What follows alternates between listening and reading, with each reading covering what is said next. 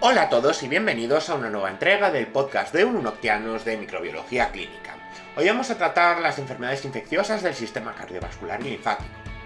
Primero diremos que la sangre es un líquido estéril, pero que ocasionalmente se podría contaminar con agentes patógenos, que estos serían eliminados por el sistema inmune. La presencia continuada de cualquier microorganismo dentro de la sangre sería síntoma de infección, Aquí distinguimos la bacteriemia o la fungemia, que sería la presencia de bacterias o de hongos en la sangre, que puede ser transitoria, que no solía detectarse, intermitente, sintomática, y continua, que sería más fácilmente detectable. Tenemos la sepsis o septicemia o síndrome séptico, se puede llamar de las dos maneras, que sería un síndrome clínico consecutivo a la bacteriemia eh, puede proceder de un foco infeccioso o no, y bueno, si las bacterias provocan lisis de los eritrocitos, la liberación de hemoglobina, compuesta por hierro, puede producir la aceleración del crecimiento microbiano. Se acompañaría de linfagitis, y que sería una inflamación de los vasos linfáticos de la que profundizaremos más adelante. Y bueno, se apreciaría como líneas rojas bajo la piel. ¿Qué microorganismos causan las enfermedades de la sangre? Pues tenemos a bacterias eh, gram negativas en un 70% de los casos, a bacterias gram positivas, de entre un 15 a un 20% de los casos, y a hongos a en torno a un 5% de los casos. Eh, ¿Qué bacterias gram negativa sería la reina, digamos? Pues Escherichia coli. Y gram positivas, pues serían bacterias SCN. Bien. Eh, ya bueno, aparte habría más bacterias. Dentro de las gram negativas tenemos a Caneumonia, a las especies del género Enterobacter, y dentro de las gram positivas, pues a Staphylococcus aureus o a las especies de Enterococcus. La sepsis por bacterias gram negativas suele ser más frecuente, y bueno, habría endotoxinas asociadas a la membrana externa de la pared celular, y esto se conocería como shock endotóxico. Y se precisaría gran cantidad de endotoxinas para causar ese shock y tendríamos una elevada mortalidad. La sepsis por gram positivas ya es un poquito más complejas. Estaría asociada a procedimientos invasivos en el ámbito hospitalario. Tenemos las bacterias que hemos mencionado antes, SCN, eh, tenemos Staphylococcus aureus y Enterococcus como principales causas. Eh, y bueno, aquí dentro tendríamos Enterococcus faecium, Enterococcus fecalis, que causarían importantes infecciones nosocomiales y presentarían resistencia a la vancomicina en el 90% de, los, eh, de las cepas aisladas en sangre. La vancomicina es el antibiótico que se usa cuando digamos ya no hay más opciones. Eh, Staphylococcus piógenes eh, sería la principal causa de sepsis eh, purperal, bueno, fiebre purperal o fiebre del parto, que progresaría desde el útero a la cavidad abdominal, causando una peritonitis y una sepsis. ¿Y qué factores predisponentes existen acerca de las infecciones de la sangre? Pues tendremos, por ejemplo, una sonda urinaria a través de la colonización microbiana del tracto urinario por enterobacterias, eh, por caeruginosa o por enterococos, un catéter invasivo, que supondría un acceso directo de la microbiota de la piel al sistema circulatorio para través de Staphylococcus aureus, Staphylococcus epidermalis, enterobacterias y especies del género Cándida, una intubación endotraqueal o una traqueotomía, que supondría una colonización microbiana del tracto respiratorio inferior por Staphylococcus aureus, enterobacterias y P. aeruginosa, quemaduras graves a través de, bueno, la piel perdería su función barrera eh, a través de la herida y tenemos Streptococcus gram eh, positivos de tipo A, P. aeruginosa, enterobacterias y también a Candida. Una gran nulocitopenia, que sería la pérdida de función fagotística de, de los granulocitos, eh, tenemos a Peruginosa, a las especies de Clevisela, las especies de Cándida, Staphylococcus. Tenemos también otra condición sería la hipohemoglobina, que sería la pérdida de oxonización, eh, por neumococos, hemófilus y meningococos, y una esplenectomía, que sería una pérdida de macrófagos por neumococos, hemófilus y meningococos. Más causas, pues en recién nacidos, por ejemplo, a través de mecanismos defensivos inmaduros, eh, bueno, colonización de organismos a la madre y como consecuencia al, neonato.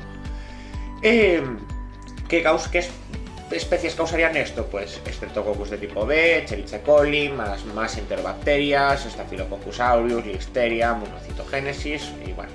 A través, un SIDA, eh, por un desajuste de la función de los linfocitos TH, eh, por Mycobacterium, infusiones intravenosas contaminadas por una invasión directa por microorganismos, eh, aquí tenemos Klebsiella, Enterobacteria cándida, eh, una válvula cardíaca normal que aumentaría las posibilidades de infección de microorganismos de bacteriemias transitorias, formación de una biopelícula, por S. virans, Enterococcus, Staphylococcus aureus, Haemophilus, bueno, una prótesis valvular, bueno, que un cuerpo extraño favorecería la colonización tras la cirugía. Esto serían, o sea, justo tras la cirugía, eh, tenemos Staphylococcus aureus, Staphylococcus epidermalis, enterobacterias, candida, enterococos y eh, bueno, también puede ser que eh, la prótesis valvular cause infección a largo plazo, pues más de dos meses, por ejemplo, y sería un foco de colonización de bacteriemias transitorias, por ejemplo, enterococos, entero, Staphylococcus aureus, Staphylococcus epidermales, Haemophilus, Vamos allá a pasar a enfermedades. Tenemos en primer lugar la tromboflebitis. Y bueno, aquí vamos a centrarnos en la tromboflebitis séptica, que es una infección bacteriana de las venas con trombosis. Se clasificaría en superficial, con un eritema local, edema, dolor, eh, y bueno, en quemados, fiebre y shock. Eh, estaría causado por VGN entéricos y Staphylococcus aureus. Eh, tromboflebitis pélvica tras un parto o un aborto con, síndrome, con signos de afección generalizada a través de VGN y anaerobios eh, una tromboflebitis portal tras la infección intraabdominal con signos de afectación generalizada por PGN y anaerobios, otra vez también. Eh, y una tromboflebitis séptica intracranial, eh, pues por ejemplo tras una infección facial, una infección bucal, ótica o de los senos, un edema orbital,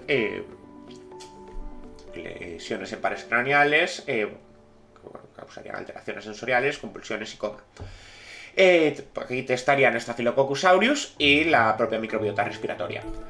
Eh, ¿Cuál es su origen? Bueno, pues a partir de catéteres intravenosos y otros dispositivos intraauriculares. Eh, intraauriculares, no, perdón, intravasculares.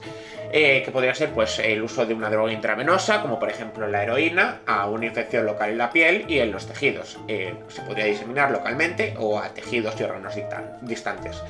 ¿Cuáles son sus agentes etiológicos? Bueno, ya hemos mencionado algunos, pero sobre todo VGN entéricos, como por ejemplo Klebsiella y Enterobacter, Staphylococcus aureus, Candida y SCL. Otra enfermedad, la linfagitis, que sería la inflamación de los vasos linfáticos. Eh, ¿de qué, ¿Cómo se caracterizaría? Con los ganglios linfáticos inflamados y sensibles. Y bueno, y estos ganglios linfáticos serían en general los del codo, los de la axila o los de la ingle. Tenemos fiebre, unas líneas rojas que irían desde el área infectada hacia la axila o la ingle y un dolor pulsátil a lo largo del área afectada. Eh, la linfagitis puede ser aguda, que suele ser de origen bacteriano. Aquí tenemos como principal causa a, esta, eh, Staphylococcus pyogenes, raras veces a eh, espera, Staphylococcus pyogenes, raras, veces a Streptococcus aureus.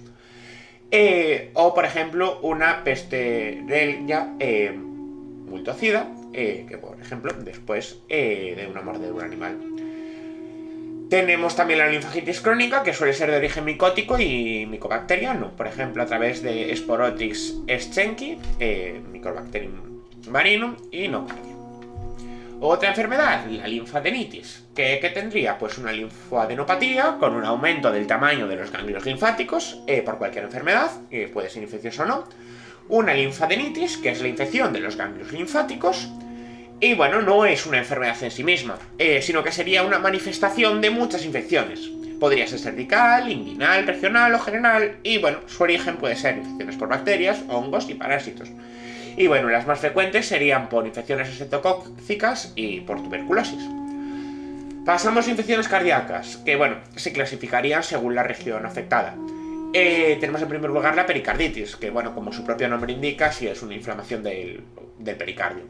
Se clasificaría en una pericarditis purulenta debido a la diseminación del, neumococo, eh, pues por una neumonía, eh, a una infección por estafilococcus o bacterias de la microbiota normal tras la intervención. Tenemos una pericarditis tuberculosa derivada bueno, de la diseminación, de, evidentemente, del agente etiológico de la tuberculosis, Mycobacterium tuberculosis, desde el pulmón hasta los órganos linfáticos. Y por último, una pericarditis vírica debido a pues, a de grupo B, a un virus de la parotiditis, a la gripe o a la varicela. Y se, bueno, se suele resolver en de 2 a 6 semanas sin tratamiento. Miocarditis, inflamación de origen infeccioso del miocardio músculo cardíaco, evidentemente. Principalmente de origen vírico, aunque bueno, más raro de bacterias y de parásitos.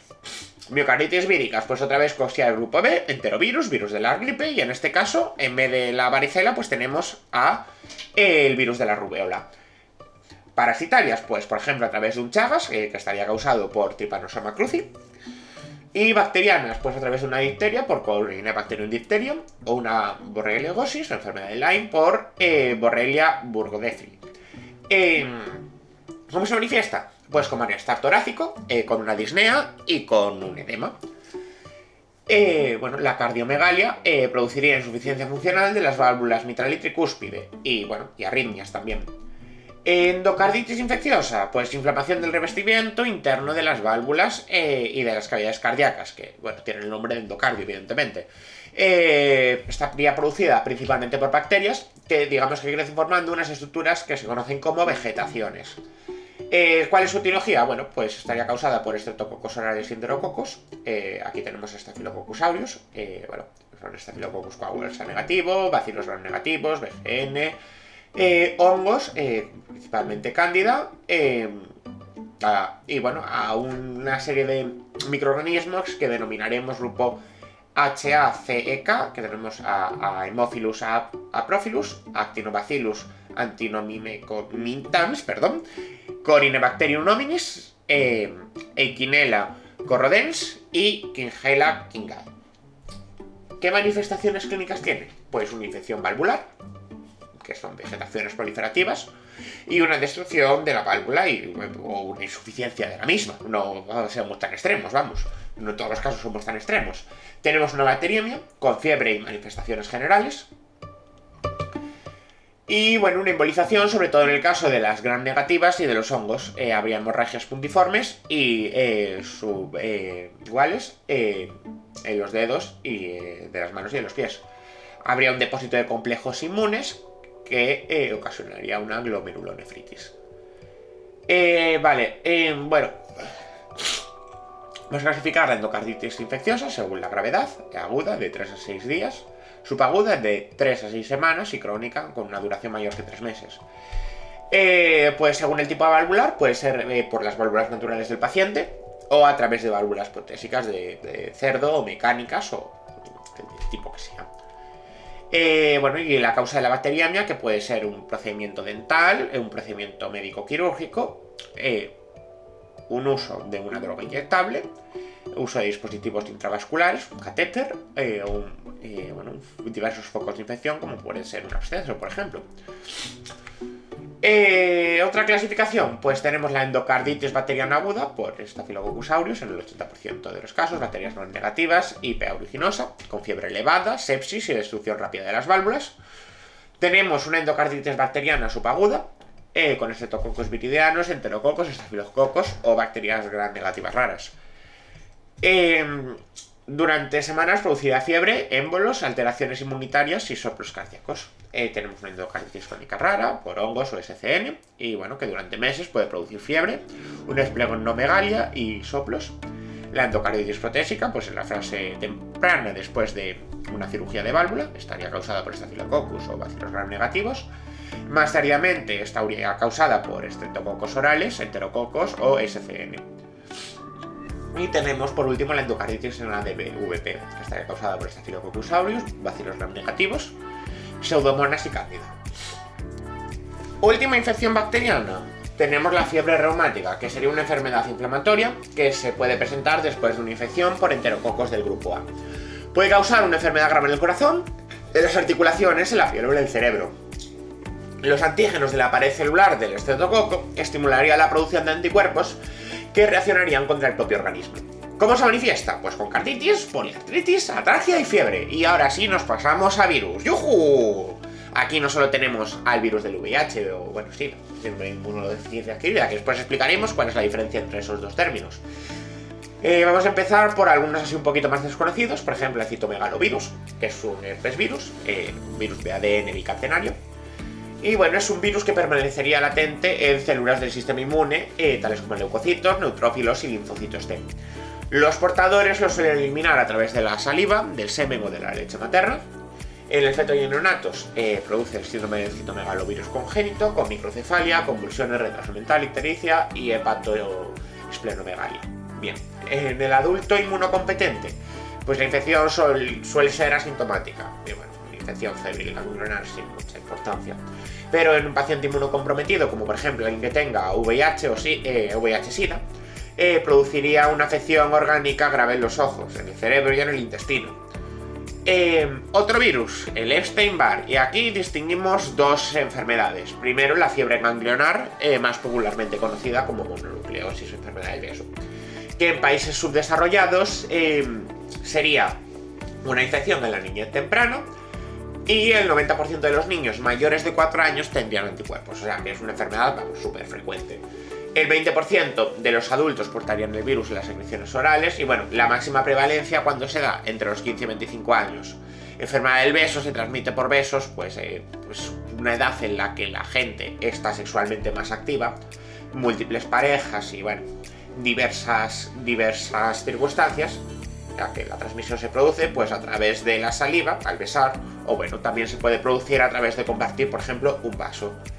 Em, ¿Qué síntomas tendría? Pues una fiebre, una faringitis, letargia y linfadenopatía, a menudo con esplenohepatomegalia y un exanteno. Y ya por último, como manifestación del Epstein-Barr, el linfoma de Burkitt, que es un, eh, cáncer infantil, eh, concretamente el más frecuente en África, suele afectar a la mandíbula, como hemos dicho, por el virus del Epstein-Barr, pero exactamente aún no se conoce el mecanismo por el que se provoca el tumor. Y esta es bastante común en pacientes con síndrome de inmunodeficiencia adquirida o SIDA. Y ahora sí, pasamos al VIH y SIDA. Primero vamos a hacer la distinción. El síndrome de inmunodeficiencia adquirida, el SIDA, es la enfermedad que causa un virus. ¿Cómo se llama ese virus? El VIH, el virus de la inmunodeficiencia humana que es un lentivirus de la familia de los retrovirus, es decir, virus que tiene una enzima que se denomina retrotranscriptase inversa, que permite el paso de ARN a ADN, en este caso tenemos ARN monocatenario, y bueno, tenemos tres subfamilias. Oncovirinae, el nombre que nos suena, a oncógenos, eh, que cáncer, etc. Pues evidentemente es un virus linfotrópico del linfocito T humano, tipo 1, HTLV1, que produciría dos enfermedades diferentes. ¡Sorpresa! Una leucemia, un cáncer de sangre, o un linfoma, un cáncer en los linfocitos, en este caso los linfocitos T del adulto, y se abrevia como LTA. Y tenemos también una parapsia eh, eh, espática eh, tropical, que se conoce como PETA. El Lentiviriae, aquí tenemos virus que causan infecciones lentas, entre los que incluimos aquí a nuestro amigo el virus de la inmunodeficiencia humana, el VIH, el VIH1, que causaría el SIDA. Y por último, a Spumavirinae, que bueno, no se sabe que produzcan enfermedad, al menos en humanos hasta el momento. ¿Cómo se produce la transmisión? Pues a través de fluidos o de los tejidos corporales. Eh, tejido, no a través de la piel. Ojo, la sangre es un tejido, así que eh, pues lo tenemos que, incluir aquí y llamarla tejido, que es correctamente. Por tocar a una persona con SIDA no te vas a contagiar, evidentemente. Eh, tenemos una intraleucemia, eh, o sea, perdón, eh, una vía intrauterina durante el parto o el pulperio, donde la madre infectaría al feto, en lo que se conocería como transmisión vertical. Intravenosas mediante transfusión, ahora mismo poco probable, porque cualquier sangre donada se le van a hacer pruebas de SIDA y de hepatitis. a través del uso de, drogas inyectables en toxicómanos que compartan agujas o a través de una punción con agujas, que esto podría ser, por ejemplo, a través de un tatuaje hecho, digamos, de forma poco higiénica, donde la aguja no sea nueva mm, y esté mal esterilizada. En fin. Eh, y bueno, evidentemente, la vía más común, digamos, es a través de. La que típicamente relacionamos es a través de relaciones sexuales. Evidentemente, sin métodos eh, barrera como el condón. Eh, la infección, ¿cómo evoluciona? En cinco etapas desde la exposición al virus. Primero, la infección primaria y la seroconversión, que cursaría con fiebre, con mialgias, con altarquias, con dolor de cabeza. Se resuelve sin tratamiento, o sea, ya vemos, estos síntomas pues pueden ser mismo de un resfriado. Ya ves tú, o sea, tienes estos síntomas y dices, pues bueno, como mucho me tomo un paracetamol o un ibuprofeno y al día siguiente nuevo. Seroconversión, eh, que puede ocurrir hasta tres meses después del contagio. Una fase sintomática que suele durar años, donde el virus no está latente y se multiplicaría de manera activa en las células. Eh, bueno, pues eh, se encontraría en escasa o la cantidad de sangre en el caso de hacer una analítica. Eh, tenemos la linfadenopatía generalizada persistente, que es indolora, simétrica y asintomática. Y bueno, aquí habrían diversas manifestaciones relacionadas con el SIDA, como por ejemplo una candidiasis oral o vaginal, un carcinoma cervicuterino, eh, una diarrea crónica inespecífica. Y ya por último, el, el SIDA, que digamos un número menor de 200 linfocitos CD4 en una muestra de sangre sería, un eh, sería el diagnóstico. Eh, aquí hay infecciones oportunistas, que pueden ser tanto bacterianas como micóticas como píricas. En el complejo de. O sea, en la parte de las bacterianas tenemos el complejo Mycobacterium avium, eh, una tuberculosis con rápida y multiresistencia y una neumonía que causaría recidivas, una neumonía recidivante. Infecciones micóticas, pues una candidiasis, una criptococosis y una neumonía por pneumocystis cari.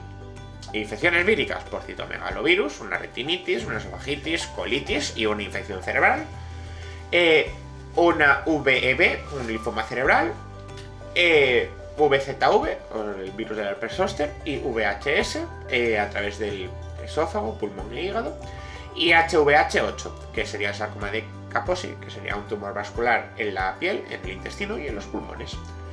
Otras eh, manifestaciones, pues la demencia y encefalopatía perdón, por VIH, y por último, ya para terminar, el síndrome de emaciación, que sería la pérdida de un porcentaje superior al 10% del peso corporal y tendríamos fiebre, diarrea y no tendríamos, digamos, una causa específica. Y bueno, esto ha sido todo.